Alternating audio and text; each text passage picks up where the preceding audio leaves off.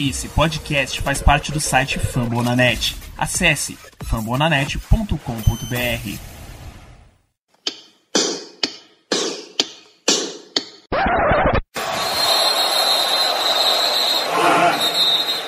I don't know that there's a flag left in a pocket.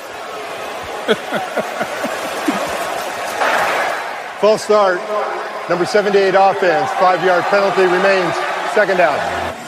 Bom dia, boa tarde, boa noite. Sejam bem-vindos ao podcast de número 88 do Black Yellow BR. É, bom, como vocês estão notando, tem uma pequena substituição hoje. O Danilo não será, não comandará o programa hoje, então, na ausência dele, eu me incumbi dessa tarefa. É, não, já adianto que não tenho a voz aveludada do Danilo e também não tenho o carisma do Ricardo, mas é o que tem para hoje. então, meu nome é Germano Coutinho e para fazer o programa comigo hoje, eu tenho a presença do nosso amigo Caio Melo. Olá pessoal, estamos de volta aí para mais um podcast Black Yellow Brasil. Vamos falar dessa vitória em cima do Tampa Bay Buccaneers e o que vem a seguir. Muito bem, muito bem. Então, como o Caio já adiantou, é, esse podcast nós vamos começar falando do jogo do Monday Night Football da semana 3, que aconteceu contra o Tampa Bay Buccaneers, lá em Tampa, em uma situação um pouco complicada antes do jogo, né? Muita chuva, muitos relâmpagos, o clima não estava nada legal, mas na hora do jogo, o Papai do Céu deu uma amenizada e conseguiu, e o jogo conseguiu rolar bem, sem maiores problemas. É, o jogo terminou com um placar de 30 a 27 para os Steelers, a primeira vitória na temporada. Então, diante disso, já que foi nossa primeira vitória, vamos começar com alguns pontos positivos do jogo de hoje. O que é que você manda, Caio? O que é que você achou de ponto positivo no jogo contra o Tampa Bay Buccaneers? Olha, eu vou começar de um jeito bem simples. Eu vou começar por Special Teams. É, de ponto positivo, Ryan Switzer é um cara especial. Assim, é, é, a gente já vinha, já vinha vendo ele tendo bons retornos nos últimos jogos mas ontem ele, além de ter é, dois bons retornos de punt, ele teve um retorno que para mim foi é, deu a segurança para a gente ganhar o jogo. Um punt muito bom de Brian Anger, que muito provavelmente ali iria parar na linha de, entre, entre as 10 jardas finais do, do campo. Não só o Switzer foi capaz de acompanhar a trajetória da bola, como recebeu o punt e ainda retornou para a linha de 32 jardas é uma coisa que a gente não sabia o que era ter um bom retornador. E eu acho que finalmente a gente acertou e achou o cara que tá ali para poder fazer o papel de special teams sem botar Antonio Brown ali no, no risco de sofrer uma lesão retornando. E é, o upside disso tudo é que a gente ganhou também em slot receiver aparentemente confiável. Ele anotou um touchdown ontem também recebido pelo Big Ben e também vem fazendo algumas jogadas corridas ali na posição de running back no backfield.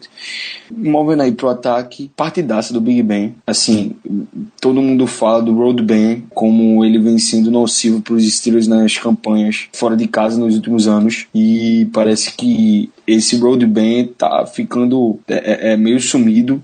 A gente tá recebendo um Big Ben é, muito, muito muito tranquilo e muito preparado para esses jogos é, ultimamente. No ano passado a gente teve, depois daquele início bem complicado do ataque, um road bem, bem interessante e esse ano, tirando aquele jogo do Cleveland, claro, a gente só teve um jogo fora de casa, esse foi o segundo, o jogo de Cleveland, a gente pode, a partir de agora, começar a dizer que o clima atrapalhou muito, e atrapalhou mesmo, porque atrapalhou o QB deles e atrapalhou o nosso QB, isso ficou muito claro, e é, Big Ben teve uma partida muito boa ontem. Ele ditou o ritmo do jogo a todo tempo. O Bell faz falta, faz falta sim mas no momento dessa ausência do Bell, é, Big Ben chamou a responsabilidade da, de ditar o ritmo do jogo para si e vem controlando o ataque de uma maneira incrível, é, conseguindo third, é, conversão de third down longo, consegui, achando é, James Washington, um rookie, para passes espetaculares no meio do campo,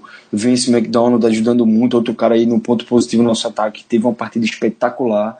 Vince McDonald dando uma opção bem interessante em rotas curtas aí na, no, no, meio do campo. Inclusive, ontem, quem, quem viu o jogo viu que ele anotou um touchdown espetacular numa bola que ele recebeu ali para umas 10, 12 jardas e correu ao total de 75 jardas para o touchdown. Então, assim, é um ataque que vai é, é, se achando. A vida pós-Bell, sim. É um ataque que vai mostrando aí que é, o Ben não deixou de ser o seu ponto central e ele vai chamar da responsabilidade. E não podia deixar de falar a noite espetacular de Juju. Mais uma. Big Ben, número 2 em jardas aéreas na NFL, atrás apenas de Ryan Fitzpatrick, que tem um total de mil, mais de 1.200 jardas. Big Ben com 1.140 jardas em, duas, em três semanas de NFL contando aquela partida desastrosa de Cleveland na chuva, eu acho um número bem interessante, muito bom. Ficar de olho aí, esse ano do Big Ben pode ser um ano muito bom é, para o nosso quarterback. Mudando para defesa, alguns pontos positivos. Um, é, é, um deles talvez não seja unânime, mas é algo que eu queria destacar, que é a partida de Bud Dupree. Por mais que ele tenha os seus defeitos, tenha os seus, é, suas jogadas bem criticáveis, bem discutíveis aí, ele teve sim umas boas jogadas de pass rush, boas pressões, teve jogadas que jogou bem contra o jogo corrido, conseguiu alguns tackles for loss nesse jogo e não dá para deixar de falar aqui o, o pick six dele. Acho que foi um cara que foi determinante para o resultado final, ainda que não tenha sido espetacular overall. Foi um cara que foi determinante para o resultado final do jogo. Então é um cara que ainda está no contato de rookie, está no seu quarto ano da liga e qualquer coisa que a gente possa ver como upside para ele, como algo que a gente pode, possa se abraçar e, e ver que a pique pode estar tá sendo, é, pode estar tá evoluindo, pode passar a ser uma pique interessante que seja renovado e fique nos próximos anos. A gente viu nesse jogo um Bud Dupree um pouco diferente, um pouco mais agressivo do que nos, nos últimos anos. E para terminar, destaque da defesa aí, achei uma partida interessante de Bostic. É, achei que ele foi mal em alguns lances, mas é, a partir do segundo período fez uma partida bem interessante, de razoável para boa pass breakup em marcação contra Tyrene, é, várias jogadas que conseguiu parar o jogo corrido atrás da linha de scrimmage ou não deixar ter muito ganho.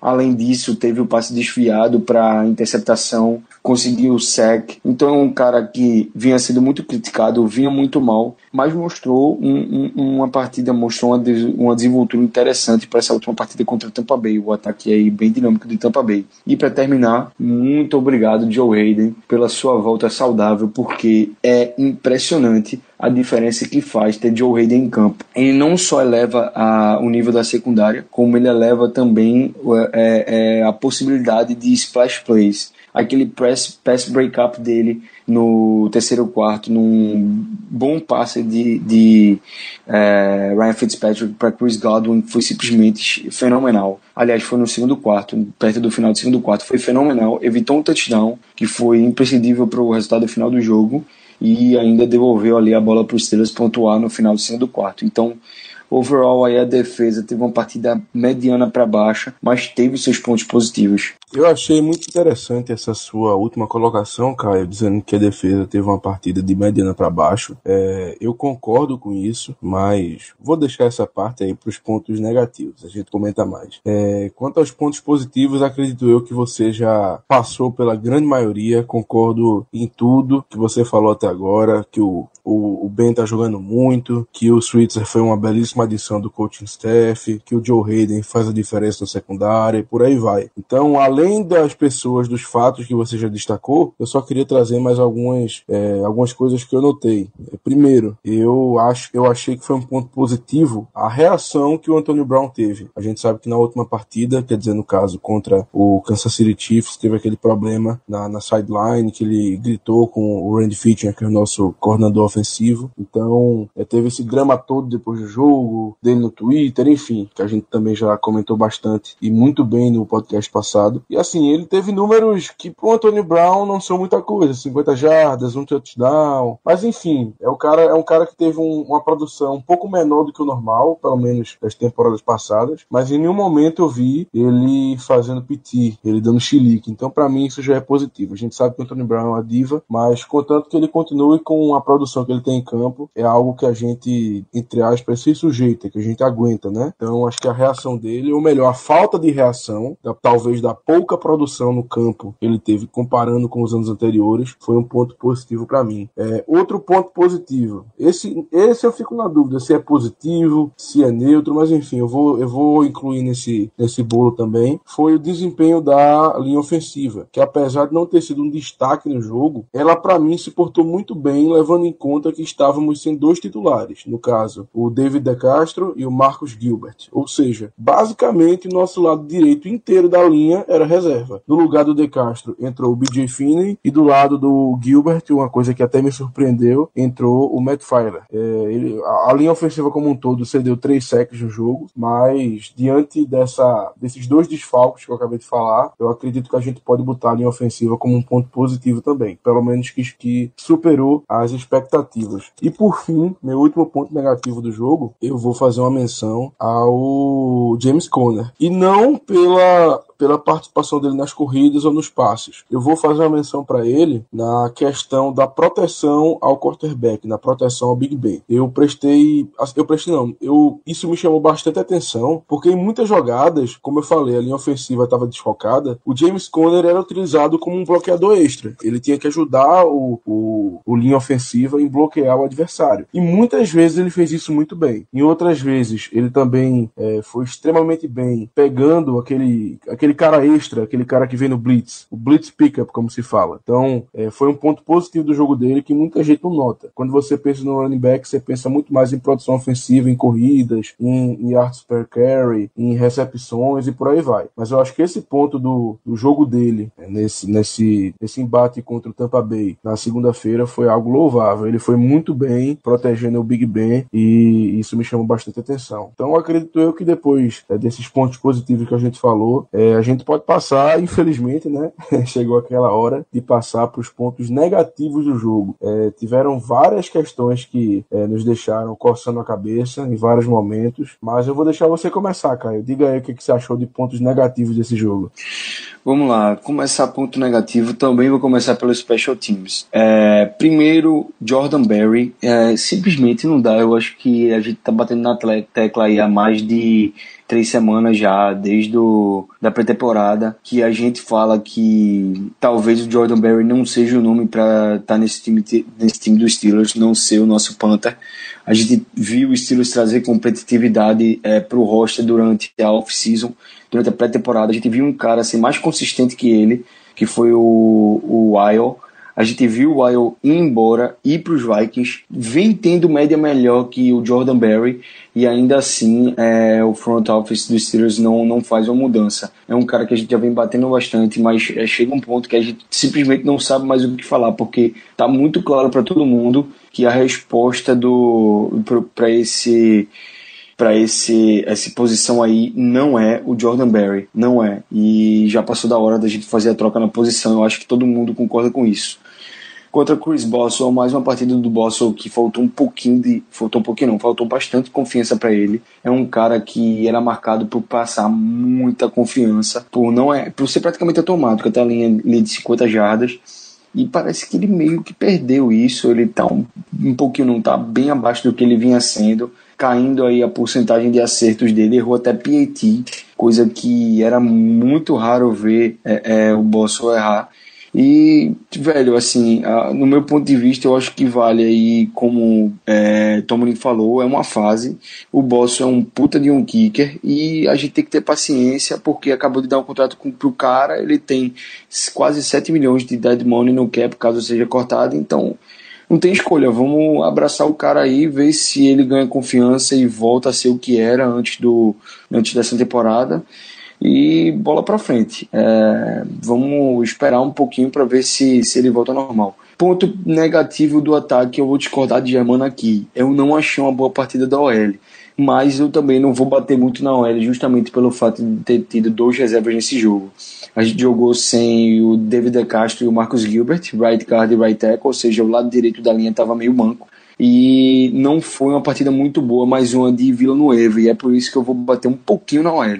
Foi, não foi porque os dois é, reservas deixaram a desejar, mas foi porque o Vila Nueva não vem tendo bom desempenho nesse ano e foi mais uma partida que eu achei que a OL não teve um desempenho é, é, que me agradou. É, e o Villanueva fez parte disso, cedendo muita pressão ali do lado dele. É, Big Ben se desenrolando várias vezes no pocket então acho que vindo de um cara que é para ser titular e é para ser confiável, é para ser não, que é titular e é confiável, enquanto dos outros lados a gente não viu tanto erro quanto, pelo menos eu não vi tanto erro do Falha quanto eu vi do, do Villanueva nesse jogo, é preocupante. E Villanueva é, é o nosso left tackle titular há dois anos. Então ele não pode estar mais cometendo esse tipo de erro que ele vem cometendo nas últimas rodadas.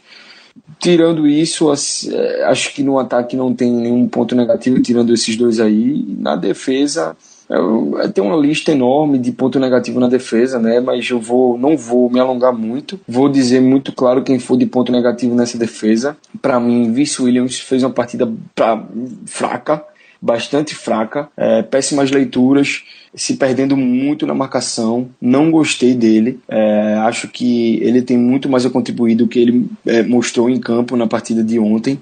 E Vince Williams é aquele cara que pode muito bem ser um um cara importante para essa defesa, fazendo o simples que é o que ele faz, mas um, a partir do momento que ele se perde no campo do jeito que ele perdeu ontem, ele se perdeu ontem, a gente está bem vulnerável, principalmente contra jogadas aí pelo meio do campo. É, outro destaque negativo, não pode deixar de ressaltar Artie Burns e Colt Sensible, já que dividiram ali a quantidade de snaps de right outside, uh, right outside cornerback, os dois foram muito mal. Juntando os dois, tiveram uma atuação de, de 13 passes na sua direção, na direção dos dois, juntando 10 foram completados, dois touchdowns e 192 jardas. É um número bem patético, bem alto, inadmissível para uma defesa que está precisando melhorar contra o jogo aéreo. E não é à toa que é, o Artie Burns foi para o banco, porque as suas atuações vinham sendo pífia, e não é à toa que entre o Sensible e a gente fica com a sensação de que é pior ainda.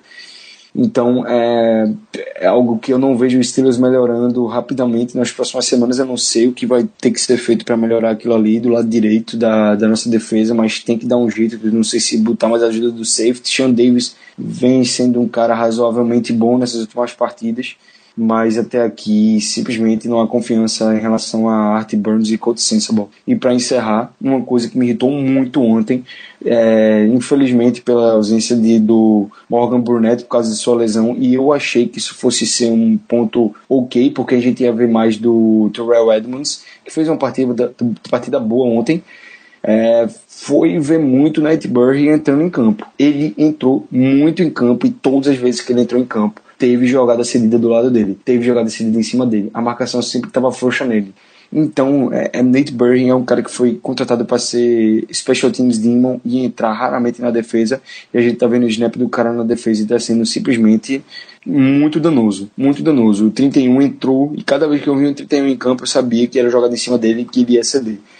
Então, é, é, essa ausência do Burnett, por motivos de Nate Burry entrando em campo, foi bem negativa. A questão da Aurélia, como eu falei, Caio, é, eu não sabia exatamente se botava como ponto positivo ou não, mas eu queria citar e como você mesmo disse, se você achou que foi negativo, é, eu talvez puxe um pouco mais pro lado positivo, porque eu achei que é, nenhum OL, eu acho assim que nenhum OL na NFL vai ter um bom desempenho sem dois titulares, ainda mais dois titulares do nível que a gente sabe que o De Castro e o Gilbert têm. Por isso que eu puxei um pouquinho mais pro, pro, pro copo meio cheio, né, pro lado positivo da história. Mas é, também concordo com o que você falou nos pontos negativos. É, além desses que você disse, eu também vou trazer mais alguns. Vamos lá, pontos negativos do jogo. Primeiro, no ataque. Simplesmente o desempenho do ataque no segundo tempo. O ataque não conseguiu fazer nenhum ponto no segundo tempo. Ele, não digo que foi exatamente anímico, até porque o Boswell errou o field goal, enfim. Então, assim, chances a gente até teve. Mas é algo a. É para ligar o pisca-alerta, porque o ataque simplesmente não pode parar de produzir no segundo tempo. A gente parou de produzir, não conseguiu mais pontos, e Tampa Bay quase que conseguiu a vitória. Ficou a três pontos da gente. É o Germano, Oi. só um ponto rapidinho, desculpa te interromper.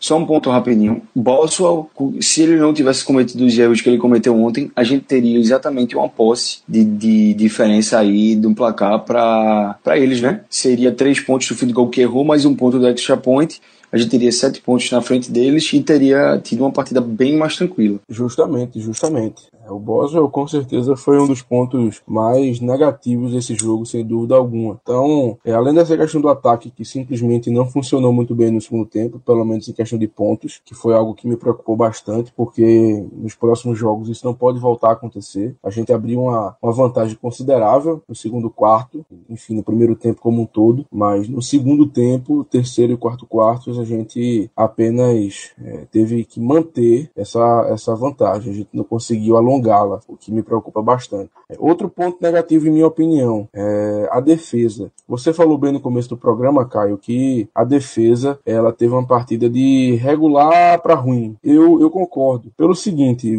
várias questões da defesa me, me incomodaram. Tivemos alguns pontos positivos, que o Bostic foi bem, que o Joe Hayden foi bem, enfim. Mas a defesa como um todo, ela não me pareceu muito segura. Assim como não tem parecido é, nessa temporada, exceto talvez o jogo contra os Browns na primeira, na primeira semana. É, talvez quem vai olhar os stats do jogo pense que eu estou mentindo, que eu estou, que eu estou ficando doido, porque uma defesa que consegue três interceptações, consegue pick six e por aí vai, é, que talvez a pessoa pense que essa defesa realmente jogou muito bem, mas não foi o caso. Eu acho que essas, esses, esses stats de turnover tem uma explicação, uma explicação muito fácil até, que é o Fitzpatrick, ou melhor, o Fitztragic, porque basicamente ele que gerou todas essas questões. Pelo menos duas delas, a culpa foi única e exclusiva dele. Teve uma interceptação, a do Mike Hilton, que realmente o Bostic eh, veio no blitz e conseguiu desviar a bola. Na verdade, a bola bateu no capacete dele, né? Ficou e ficou e terminou nas mãos do Hilton. Mas as outras duas, o, Fitz,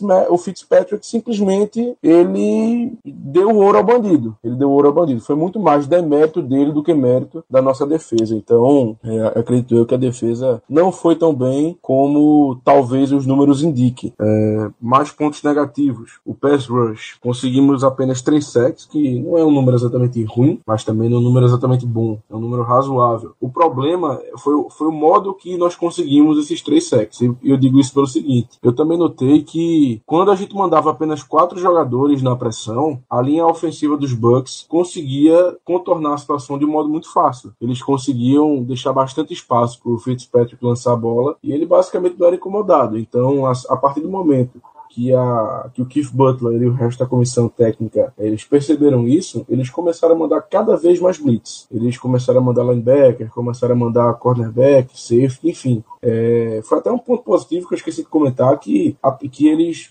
modificaram um pouco a defesa, eles, eles tentaram variar, pelo menos nesse aspecto. Mas vira ponto negativo pelo fato de da nossa DL, do nosso, entre aspas, do, do, das jogadas que nós mandamos apenas quatro jogadores, elas não terem surtido tanto efeito assim no pass rush. A gente conseguiu sacks na, maioria das vezes quando a gente mandou blitz. Então, fica um ponto negativo pelo fato da gente não ter conseguido gerar muita pressão com apenas quatro jogadores. Mais um ponto negativo, eu, eu senti que a gente não correu muito com a bola. Em várias porções do jogo, vários momentos do jogo, o Big Ben teve que puxar para si, ou seja, fazer várias jogadas sem nenhum, nenhum corredor, com o pessoal espaçado, com vários wide receivers, com vários tight ends, enfim, ele realmente teve que é, utilizar muito do jogo aéreo. Eu sei que o Big Ben gosta disso, que ele gosta de ir do no huddle, que ele gosta de tomar as rédeas do ataque, mas eu achei que foi um pouco demais. Eu achei que a gente podia ter corrido mais com a bola, e isso no final do jogo quase que custava caro, porque os Bucks chegaram muito perto de empatar ou, ou virar o jogo, até mesmo virar. E isso para mim foi resultado de poucas corridas, ou seja, se o passe era incompleto, parava o relógio. Então acredito eu que se a gente tivesse corrido mais com a bola, o relógio teria andado mais e não teríamos sofrido tantos sustos.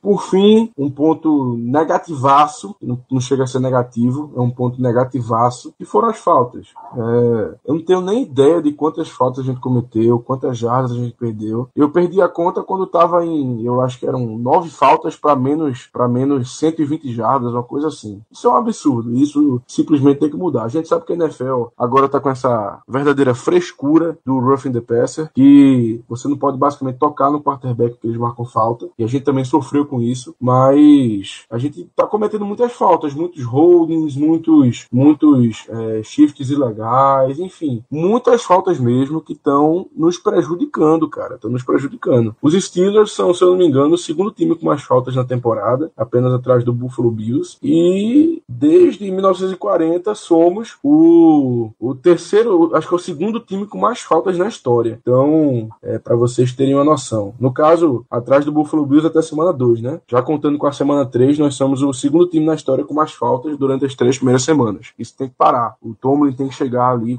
tem que chegar no pessoal, tem que puxar a orelha, tem que dizer para eles pararem dessa infantilidade, para eles prestarem mais atenção, porque isso aí ainda vai nos custar caro. Já nos, já nos custou caro contra os Browns, já nos custou caro contra os Chiefs, quase que, no, que nos custava caro contra o Buccaneers, então o Tomlin tem que dar um puxão de orelha no pessoal. E ainda mais uma coisa de ponto negativo que eu, que eu lembrei agora é a falta de, de disciplina dos jogadores. Muitas faltas foram por pura falta de disciplina. Inclusive uma falta do DHB, que é, ele discutiu com o árbitro, gritou, gritou com o árbitro. Então, enfim, levou 15, 15 jardins na cabeça para ficar calmo e pronto. Eu acho que o Tomlin, de novo, tem que puxar a orelha do pessoal, porque do jeito que tá, não pode ficar, não. A gente tá cometendo muitas faltas e no final do jogo isso aí é um grande diferencial. Além disso, é a segunda semana seguida que a gente tem falta de 12 men na defesa e é simplesmente inaceitável ter falta de 12 men na defesa. Semana passada foi bem ridículo porque foi numa situação de hurry up do ataque deles. Aliás, semana passada não, foi contra o Browns, né? Foi contra o Browns e semana passada, ou seja, são duas semanas seguidas. Essa é a terceira semana que a gente tem, terceira semana seguida que a gente tem falta de 12 men é, no, no campo defensivo. Então, primeiro, falta de comunicação, segundo, falta de disciplina e terceiro, falta de comando do Butler, né? Pelo amor de Deus, velho. Puta que pariu. Simplesmente a sua unidade não tá, não tá tendo noção de quantas pessoas tem em campo. Isso tá errado, porra. Tem que controlar isso de todo jeito. Você fala do Butler agora, Caio. E eu lembrei de mais um ponto negativo. Eu penso na maravilha.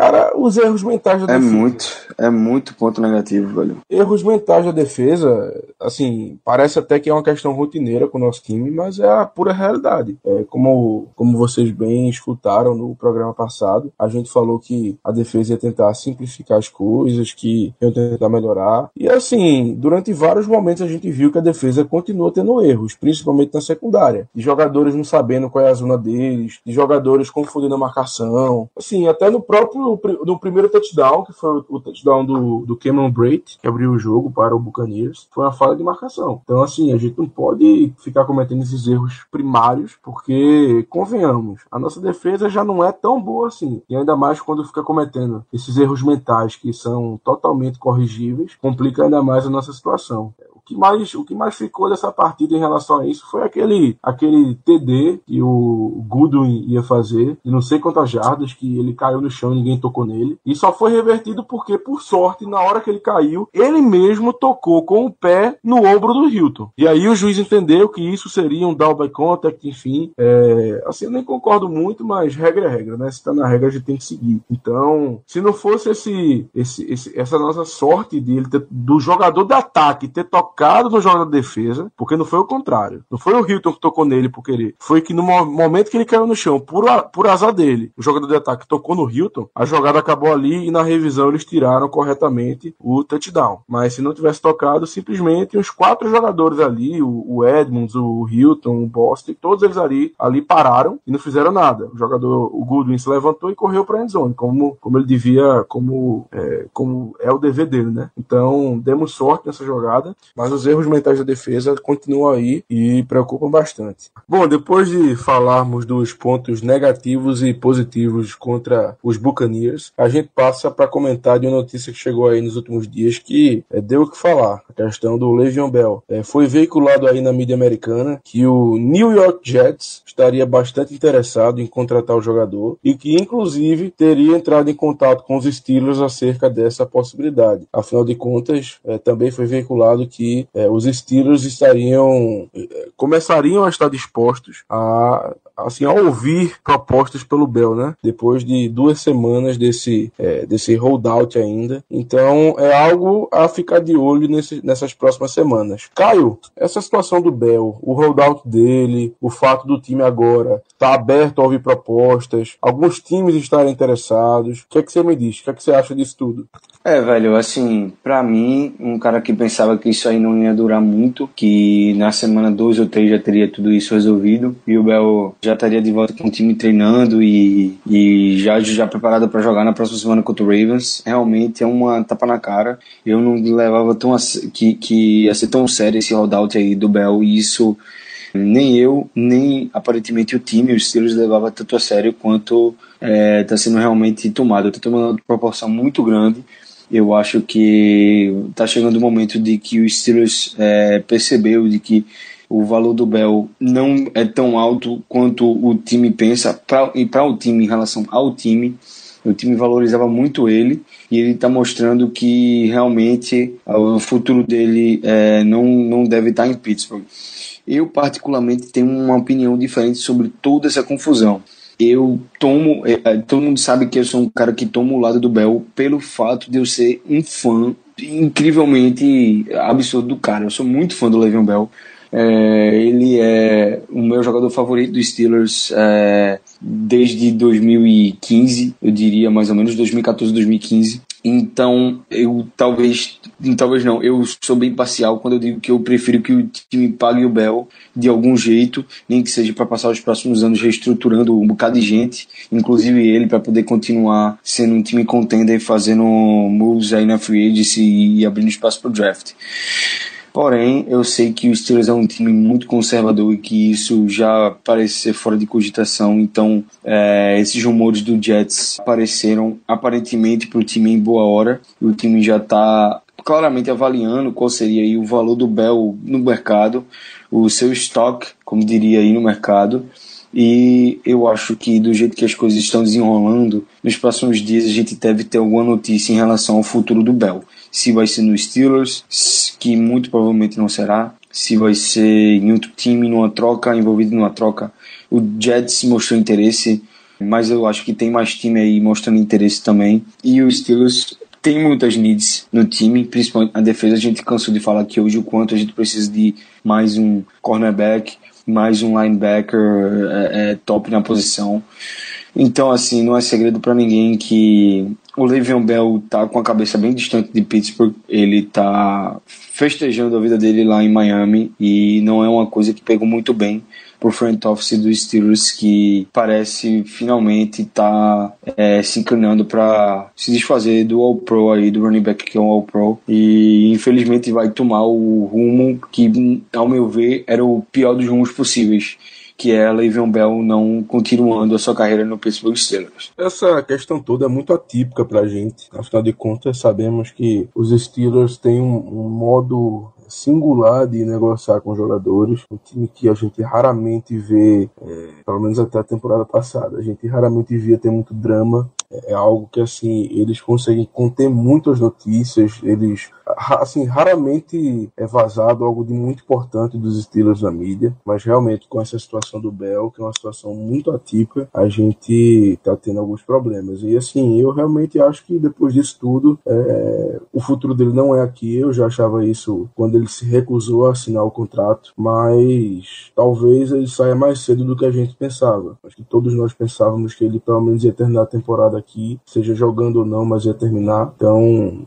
depois dessa notícia que o time está disposto a trocá-lo, eu já acredito que uma troca vai ser concretizada é, para que ele jogue o resto da temporada em outro time. É, essa troca dele é um pouco complicada porque ele não assinou a tag. E assim, para ele ser trocado, ele teria que assinar a tag antes de qualquer coisa. E pelo fato dele, dele não tá, não tá com contrato, tá apenas com a proposta da tag na mesa, o time que trocar por ele também não vai poder assinar um contrato de longa duração com ele dele nessa temporada. O que aconteceria seria o seguinte: ele assinaria tag, seria trocado, e esse time basicamente pagaria tag, pagaria quase um milhão de dólares por jogo que o Bell apareça, que o Bell entre em campo, ou pelo menos esteja no roster principal, né? Portanto, não é uma troca muito fácil, afinal de contas, o time interessado no Bell não vai ter muita garantia que ele vá assinar um contrato de longa duração depois. Quando essa temporada acabar, inevitavelmente ele vai ser um free agent, então esse time aí perderia é, muito poder sobre a negociação. Ele realmente teria que confiar muito na palavra do Bell, muito na palavra do agente do Bell, para que quando a troca for feita, for concretizada, for oficializada, eles, eles com certeza já vão ter um, entre aspas, um contrato pré-assinado, de um contrato mais longo, para que assim que a temporada acabe, que ele possa assinar, ele assine. Mas, de novo, é algo de palavra, não é algo escrito, não é nada certo. Então, isso, infelizmente, tira um pouco do valor do Bell em questão de pix que a gente ganha de volta. Por isso tudo, fica, fica essa, fica na verdade um sentimento ruim pra gente. Eu acho que você concorda comigo, Caio, que ninguém queria que o Bell terminasse a história dele por aqui desse modo. Mas infelizmente, é como os jogadores falam, os jogadores falam, na verdade, é um business, né? É um negócio. A NFL é um negócio. E cada um ali só tá querendo é, proteger os seus interesses. Os interesses do Bell, infelizmente, não batem com as vontades e necessidades do time nesse momento. A gente não tem o cap para dar o que o Bell tá querendo. A gente até ofereceu um contrato muito bom para ele, mas ele não aceitou. Então, é isso. É bola para frente, siga lá pelota e começar a vida sem o Bel. A gente já tá tendo um pequeno, uma pequena noção de como será essa vida sem o Bel nesses primeiros jogos. E sinceramente, assim, a gente, claro que a gente perde muita coisa sem o Bel, mas eu também não acho que vai ser o fim do mundo. Eu acho que o James Conner tá aí e tá, é, tá desempenhando um papel muito bom em campo. Passados essa, essa questão do Bel, a gente já pode ir para as perguntas da audiência. Não é não, Caio? Com certeza, vamos lá. Vamos escutar o que a galera quer, quer saber aí sobre os Steelers, o que a galera quer que a gente debata aqui sobre, sobre o nosso Steelers. Vamos lá que o programa é ao vivo e eu vou abrir a aba agora das perguntas. vamos lá. Quem sabe faz ao vivo, né, Germano? Quem sabe faz ao vivo, exatamente. Vamos lá, vamos lá. É, primeiro, uma pergunta do Leonardo SM, que é o Leo SM10 no Twitter. É uma pergunta direcionada ao Ricardo, na verdade, né? Perguntando se ele já foi no Prement Bros, que é aquela, aquela, não sei se o nome correto é sanduíche, sanduicharia, sanduicheria, enfim, é um local lá muito famoso de Pittsburgh que faz sanduíches que os jogadores vivem comentando. Então aí a gente deixa no ar, deixa para quando o Ricardo voltar ele responder essa pergunta, tá bom, Leonardo? Mas pelo que eu conheço dele, se ele tiver a oportunidade, com certeza ele vai. É, é um restaurante tradicional de Pittsburgh, né? Toda vez que o Steelers drafta um jogador, o first round pick, tradicionalmente num dia depois do, do draft, ele vai lá para Pittsburgh visitar, conhecer a cidade e o primeiro lugar que ele vai fazer refeição, vai comer lá é o Primanti Bros, que é essa sanduicheria aí super famosa que tem o famoso hambúrguer com tudo. Hambúrguer não, sanduíche com tudo. Com hambúrguer, com é, presunto, ovo, queijo, batata frita, tudo que. bacon, tudo que faz muito bem à saúde. Rapaz, bateu até fome aqui. Maionese, barbecue, tudo que você pensar aí de bom tem nesse sanduíche. Foi uma ideia genial. Que beleza, que beleza. Então, eu estou com inveja do Ricardo, porque eu tenho certeza que ele vai e vai nos mandar foto. Bom, voltando. É, segunda pergunta é do José Ortiz. Ele está perguntando com qual jogador vocês ficam mais frustrados assistindo. Acho que essa resposta, é, assim, que a minha e a sua, Caio, vão ser a mesma resposta. Mas eu, vou, eu digo logo o meu. O que eu fico mais frustrado e mais e vou além. O que eu fico mais puto é vendo o Art Burns jogar. O que, é que você me diz? Poxa, Germano, eu vou ser muito sincero. É, Art Burns não é um cara que eu, é, em algum momento, é, achei que fosse ter desempenho bom.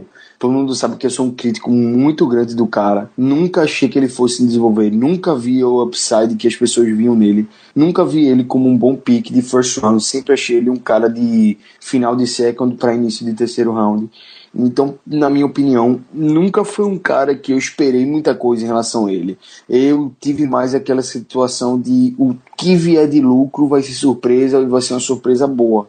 Então, não, não vejo como é, ele ser um cara que me frustra. Eu acho que Bud Dupree me frustra muito mais com ele quando ele tem performance abaixo da média. O Dupree também é uma boa, é uma boa escolha, mas ainda assim, para mim, eu acho que o Burns ele, ele me deixa mais puto, porque foi uma escolha de primeira rodada, assim como o Dupree, mas acho que pela situação toda, né? Porque ele foi um baita de um reach, e hoje a gente pode dizer isso com certeza. É um cara que é titular desde basicamente o momento que chegou, mas até hoje não demonstrou por que foi uma escolha de primeira rodada. É um cara que sempre é queimado, sempre tá na posição errada, erros mentais, enfim, comete faltas de vez em quando que nos custam é, em, situações críticas de jogo, né, que nos custam até vitórias em, algumas oportunidades. Isso já aconteceu. Então, por isso que eu fico mais frustrado, fico mais puto com o Burns do que com o Dupree. A próxima pergunta, ela vai ser do Igor Matos. Ele pergunta o que nós achamos do bom momento da defesa quando mandamos várias blitz com linebackers. O que, é que você acha, Caio? Assim, eu já comentei anteriormente no programa que eu até achei um ponto negativo essa questão de que o, a defesa só conseguiu dar pressão no, no Fitzpatrick, no quarterback adversário, utilizando-se de blitz. Então, para mim, de novo, foi um ponto negativo. Eu acho que uma defesa tem que conseguir pressão com os quatro jogadores. Se ela só consegue pressão mandando blitz, mandando mais de 4, 5, 6. Isso é, um, isso é uma coisa que precisa melhorar, porque nem sempre a secundária que fica, é, que fica, como, eu, como é a palavra que eu posso utilizar, que fica desguarnecida, a, a secundária acaba ficando, acaba ficando desfalcada e isso pode acarretar em big plays. Então, para mim, é um ponto negativo. Mas o que é que você me diz, Caio? Bem, é, tirando o fato de que, incrivelmente, o único sec é, do Bud Dupree no jogo foi um sec num former rush, e foi um sec bem interessante. É, realmente é bem frustrante ver o time só conseguir colocar pressão no, no quarterback, ou na maioria das vezes colocar pressão sem situação de blitz, até porque a gente tem uma DL bem cara, então não esperava que a gente só conseguisse colocar pressão no quarterback em situações de blitz. Mais uma pergunta, dessa vez do Alexandre Denes, que é o Xandinés no Twitter. Qual a chance de trazer alguém é, free agent para o lado direito da secundária, que de acordo com ele seria na questão do Burns e do Corey Sensabaugh?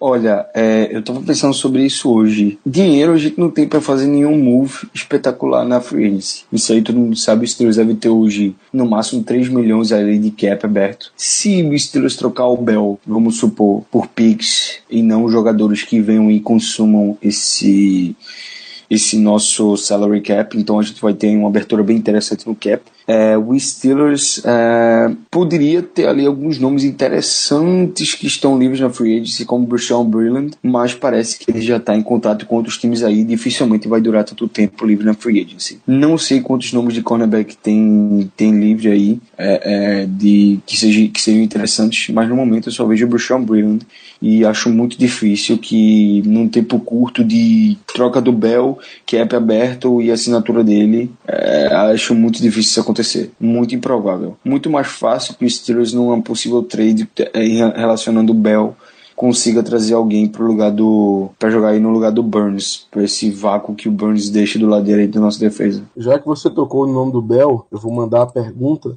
do do Leonardo Badalotti. Eu me perdi aqui, mas achei. É o Léo Badalotti no Twitter. É, qual é o valor de troca em Pix do Bell no momento? O que é que o Bell valeria em questão de Pix no momento? Essa aí eu vou tentar responder. Acredito eu que o Bell é um jogador muito bom, um jogador sensacional que que realmente faz a diferença. Então, por si só, ele teria um valor alto. Porém, pelo que a gente já comentou aqui quando falamos do Bell, a questão da tag, a questão que o time que assinar com ele não vai ter muitas garantias, enfim. E também porque eles sabem que o jogador não está feliz em Pittsburgh e também pelo valor que o time teria que desembolsar para contratá-lo em um contrato de longa duração. Acredito eu que no máximo, no máximo, uma escolha de terceira rodada. Infelizmente, está, vamos estar trocando ele barato, mas é a realidade é o, é o contexto. É, acho que muito mais que isso a gente não consegue, não. Para mim, um, uma pique de terceira rodada seria um valor justo para ele no mercado. Apesar de que, de novo, eu acho que ele valeria muito mais pelo jogador que é. Mas por todas as circunstâncias que a gente já falou aqui no programa, e também pelo fato do jogador claramente não estar satisfeito em Pittsburgh, eu acho que, no mais, na melhor das hipóteses, uma escolha de terceiro round seria é uma troca justa por ele.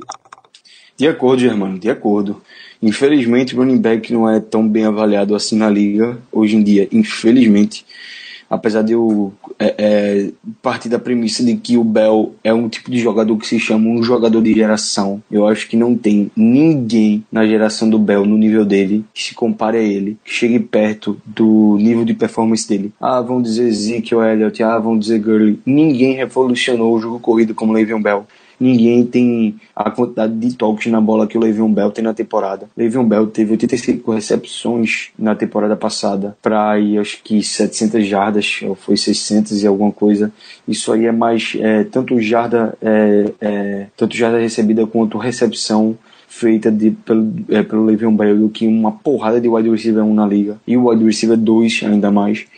Então o Bell, para mim, é um three down back é, que assim não, não vejo é, nas gerações anteriores ninguém parecido com ele que tenha revolucionado o jeito de correr na liga com a paciência que ele tem e que tem a, habilidade que ele tem no bloqueio no, contra o contra blitz no jogo aéreo em recepções de passes, corridas em, em, é, é, em espaços é, é muito curtos e, e além disso, é, correr rotas extremamente complexas. Acho que para um, running back ele é extremamente especial, mas a liga não avalia running backs altos. Então, no final das contas, a gente vai receber aí, no máximo, uma pick late first de alguém que tenha mais de uma pick no primeiro round. Isso é sendo muito otimista. Acho que segundo round, ou até um terceiro round, ou um jogador, seria muito mais fácil aí para fazer essa trade acontecer com os Steelers. E agora eu vou juntar duas perguntas em uma só. Que são as perguntas do Dinho Figueira e também do Diego Evaristo. Basicamente, eles querem saber duas coisas. Primeiro, se a gente enxerga alguma melhora na defesa nesse jogo contra o Buccaneers Buccaneers. E também se a gente acha que o coaching staff vai conseguir acertar a defesa até o final da temporada. E se caso a gente achar que não, se é melhor já ir pensando no draft do ano que vem. Que melhorou, eu acho que não necessariamente melhorou em nível de. em, em fato da defesa ter jogado melhor sistematicamente. A gente apenas jogou contra um ataque que não era tão bom quanto o de Kansas City Chiefs mas por outro lado a defesa teve uma performance é, melhor, né? Obviamente teve quatro turnovers no jogo,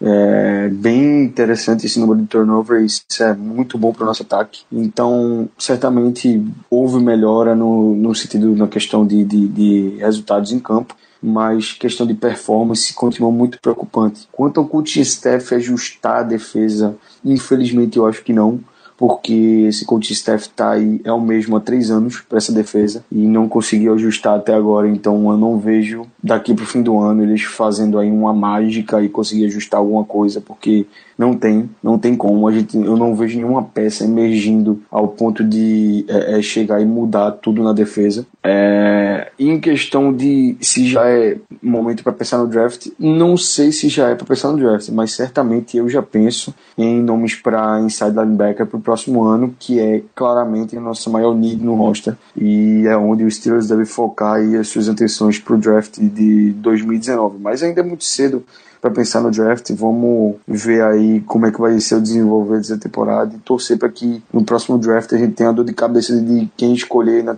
na 32 escolha. Sobre a defesa ter melhorado ou não, eu digo o seguinte: ela pelo menos não piorou, o que já é muita coisa na situação atual. E sobre a questão de acertar a defesa, acredito eu que, é, não digo nem acertar, mas que vai melhorar. Eu, eu tenho fé, eu tenho fé que o Keith Butler vai conseguir corrigir alguns erros defensivos. Na verdade, seja ele ou seja os próprios jogadores que conversam ali e dão um jeito, mas eu acho que vai acabar melhorando. E é como o Caio falou, a gente tá sempre pensando no draft. Inside linebacker, para mim, é nível número um no momento, então já é bom ficar de olho em alguns nomes, porque pelo jeito vamos precisar. E para terminar a rodada de perguntas da audiência de hoje, uma, uma pergunta diferente, cara, uma pergunta diferente, que geralmente a gente não tem, que é do nosso colega do Tampa Bay Buccaneers Brasil. Ele disse que tá triste com a derrota, né? Mas ele quer saber o que nós achamos dos Bucks, ou seja, a nossa impressão do adversário da, da última partida. É uma pergunta que a gente nunca teve, acredito eu, pelo menos que eu não lembro, mas é bem interessante. Eu achei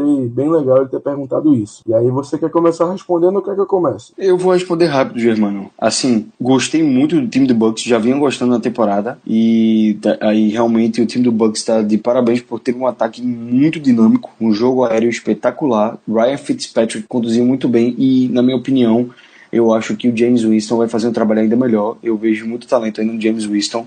ele vai ter pressão. É, se isso não afetar ele é, e ele tiver tranquilidade para usar todo o talento que ele tem, ele vai conduzir muito bem esse ataque. É um ataque muito bom. O Bucks me impressionou com a facilidade de que saiu para um déficit de 20 pontos para 3, é, sem cometer turnovers e que vinha cometendo no primeiro quarto.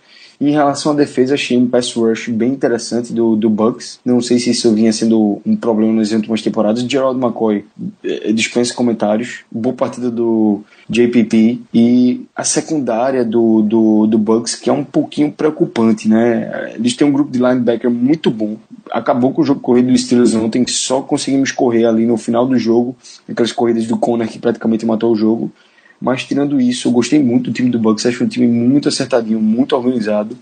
É um time que vai dar muito, muito trabalho para os times da AFC North nessa temporada, viu? Não sei se alguém vai ser capaz de ganhar desse Bucks. Não vejo o Browns o Ravens ganhando desse Bucks, talvez o Bengals, que vem muito bem nessa temporada, mas vai ser um time bem difícil de se bater. Assina embaixo, concordo com tudo que você falou, Caio. É, só acrescentaria o seguinte: eu também me preocupo um pouco a questão do jogo terrestre dos Bucks. Eu acho que é, os Bucks estão se utilizando muito do jogo aéreo, confiando muito no Fitzpatrick, que até agora tem dado resultado, tem tido um certo sucesso, né? Afinal de contas, ele é o quarterback que mais lançou jardas na NFL. Detalhe, Big Ben é o segundo. Então, é, a falta do jogo terrestre dos Bucks me preocupa um pouco, por várias razões. Primeiro, porque eu acho que um time tem que ser mais equilibrado, tem que, é, tem que ter um equilíbrio muito grande entre, entre o ataque aéreo e o ataque terrestre. E o, os Bucks, no momento, não estão fazendo isso. E também pelo fato de que eu tenho o Peyton Barber no Fantasy e estou decepcionado, porque simplesmente ele não pontua bem. Meu amigo, por favor, corra um pouquinho mais. Se você estiver me ouvindo, técnico dos Bucks, Bucks, que eu nem lembro o nome de quem é mais. Por favor. É o Dirk, Dirk Coder. Dirk Como? Coder é o nome dele. Esse, esse cicrano aí, o Dirk Coder. Por favor, meu amigo, corra mais com o Peyton Barber. Eu tô precisando. É uma liga de 16 times. A liga do Black Yellow BR. Running back é ouro. Por favor, eu, eu, eu escolhi o Barber cedo. Então, meu amigo, me dê uma ajudinha. Mas enfim, eu concordo com tudo que você falou, Caio. É, acredito que o Buccaneers é um time bem interessante. É um time bom. Tem um pass rush bom. Tem um ataque bem, bem variado, bem diversificado. Mas que, na minha opinião, deveria tentar correr mais com a bola, até por questões de relógio mesmo. E outra coisa, é, assim, não sei quando é que, não sei se o Winston volta, né, para ser titular, provavelmente deve voltar, mas do jeito que o Fitzpatrick tá jogando, também é um pouco complicado tirá-lo agora, mas é, por experiência até própria nossa, né, com os Steelers, a gente sabe que ter um jogo corrido é muito importante, e isso no momento tá faltando para o Buccaneers. E posso ser bem sincero para terminar aí sobre o Buccaneers, claro. cara, simplesmente bota o rookie em campo velho. Ronald Jones é muito bom. Eu não quero saber de, ah, tem problema disciplinar, ah, não tá estudando tudo no playbook. Velho, Ronald Jones foi um playmaker no college. Bota um cara em campo, vê o que ele pode mostrar. Não tem como é, ele mostrar menos do que Peyton Barber e Jaquez, Rogers mostrou ontem à noite. Não tem como. Eles foram bem abaixo do que eu esperava que fosse ser o ataque corrida do Bucks essa temporada. E Ronald Jones tá no roster, tá parado. Testa o cara, pô. É, seria a minha dica aí para o, o, torcedor do Bucks querer. O cara é bom, velho. Eu ia partir para os matchups do próximo jogo, mas vou fazer apenas mais uma perguntinha que eu acho interessante também, que é a pergunta do nosso amigo, deixa eu procurar o nome dele aqui, é nosso amigo Pedro Mastrangelo. Ele pergunta quais as chances de pós-temporada do time, na nossa opinião. Eu vou também responder essa aí logo. É, acho que nós temos, inclusive, boas chances de pós-temporada pelo seguinte: nós fazemos sete dos oito jogos jogos da divisão na primeira metade da temporada. Então, assim, a gente vai enfrentar Ravens duas vezes, vai enfrentar Browns duas vezes e vai enfrentar o Bengals uma vez na primeira metade da temporada. Se nós formos, se nós formos bem nesse jogo, nesses jogos, na verdade, a nossa chance de, de pós-temporada é bem alta. Afinal de contas, é, uma vitória nossa significa também uma derrota dos nossos rivais diretos de divisão. E não tá muito longe, não. A gente tá uma vitória, uma derrota e um empate, e o Bengals e os Ravens, se eu não me engano, estão com duas vitórias e uma derrota. Então, digamos assim, meio jogo atrás, o que é facilmente contornado. Então, acredito eu que chances de pós-temporada, é, que no nosso caso, elas são, elas são até boas. Bem, eu vou numa linha mais pessimista do que Germano. É, Germano tá numa linha mais otimista que eu. Eu acho que vai ser difícil a gente conseguir pós-temporada nessa temporada.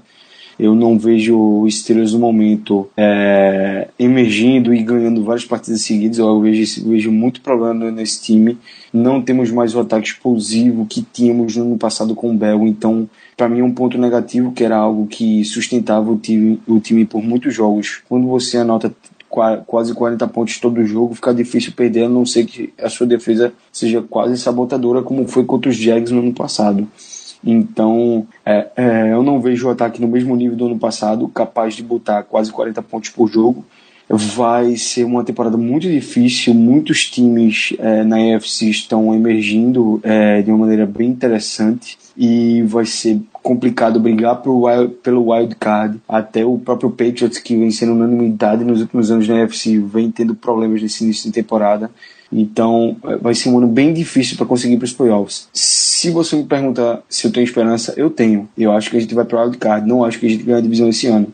Eu acho que tem times mais competentes que o nosso na nossa divisão esse ano, até aqui, pelo menos é o que vem mostrando. Mas, quando se tem um cara chamado Ben Roethlisberger comandando um ataque do jeito que ele vem comandando, tudo é possível. Então, eu me abraço na esperança do nosso quarterback conseguir conduzir mais uma vez esse time para uma pós-temporada. E por favor, Deus, cuide do Big Ben, faça com que ele não se machuque, porque a chave da vitória está ali, no nosso. Exatamente. Exatamente. De, com a saída do Bell, eu não tenho dúvidas que reside 100% no Big Ben. Muito bem, muito bem. Bom, estamos chegando na fase final do programa. É, vamos lá, vamos para matchups do próximo jogo. Primeiro, qual vai ser o próximo jogo? Semana 4, contra os Ravens, Sunday Night Football, Prime Time de novo. Segunda semana seguida que a gente vai atuar no Prime Time. Então, assim, é um jogo de divisão contra o nosso maior rival, que eu falo sem pestanejar. Nunca é um jogo fácil, geralmente é um jogo de poucos pontos. Quer dizer, nos últimos dois anos tem, tem variado um pouquinho disso aí, mas é um jogo acirrado é um jogo que geralmente se decide de, com apenas uma posse de bola. Então, e também assim é um jogo especial para todos nós, né? Ganhar do Ravens sempre é mais gostoso.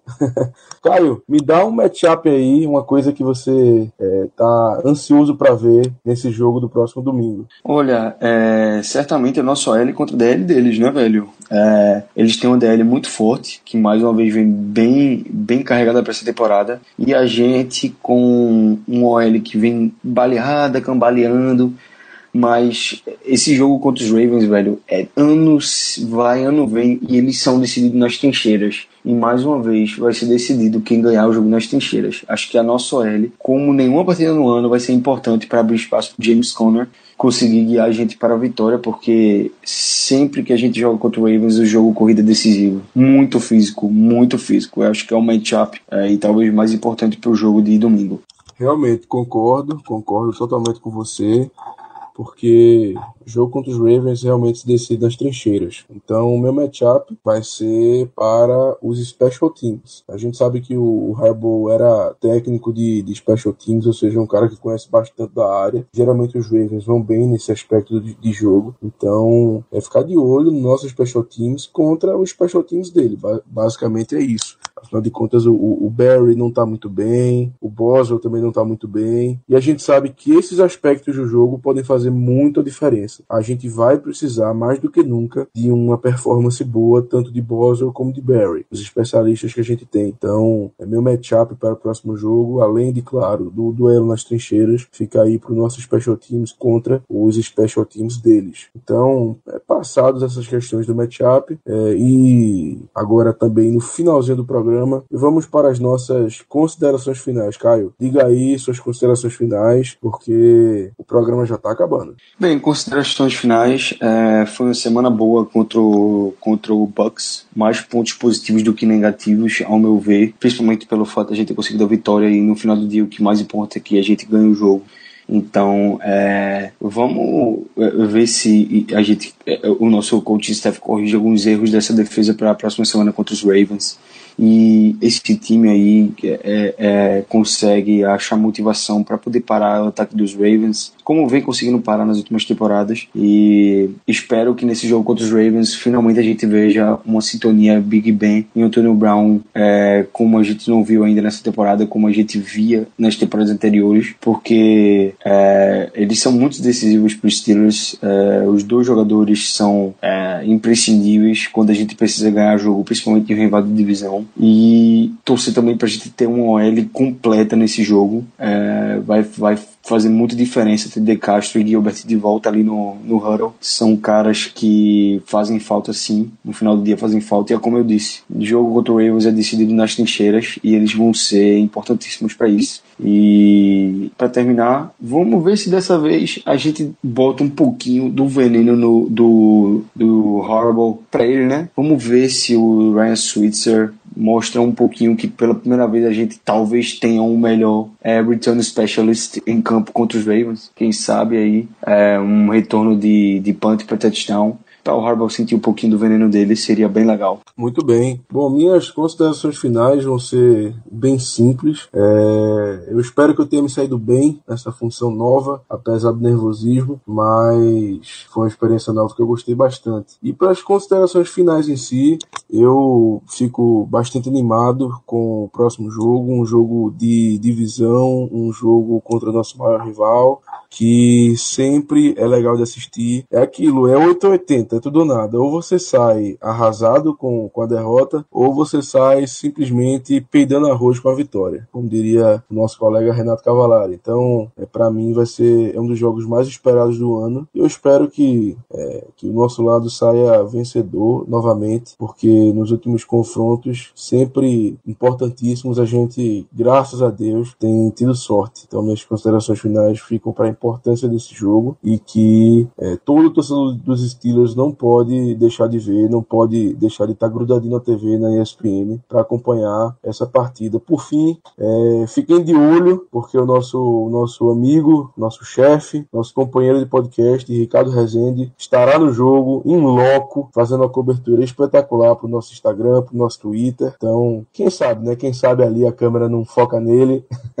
Estamos tentando ver se isso ocorre, mas... Se vocês verem aí um brasileiro, um cara com a camisa ali do Estrelas com a bandeira do Brasil, existe uma chance bem razoável de ser o nosso querido Ricardo Rezende, nosso chefe aí que conduz é, a equipe e que estará no Sunday Night Football do Heinz Field. Espetacular. Que ele volte com a vitória, que seja um ótimo jogo e que ele se divirta bastante. Afinal de contas, é uma experiência única na vida. Ver ir para os Estados Unidos e ainda mais ver um jogo dos Steelers que acredito eu, ser sonho de todos nós. Então, é, que esse sonho seja realizado aí pelo Ricardo, que aproveitemos também bastante essa estadia dele lá, com as informações que ele está trazendo, com os vídeos, com as fotos que ele está tirando e nos mostrando, porque a gente acaba vivendo nosso sonho através dele, né? Então, fica registrado aí o nosso abraço pro nosso grande amigo Ricardo Rezende. Então, galera, é isso. Ficamos por aqui por hoje. Podcast número 88 do Black Yellow BR. Espero que vocês tenham gostado. Eu não vou fazer o final é, característico do Danilo, afinal de contas eu não sei fazer,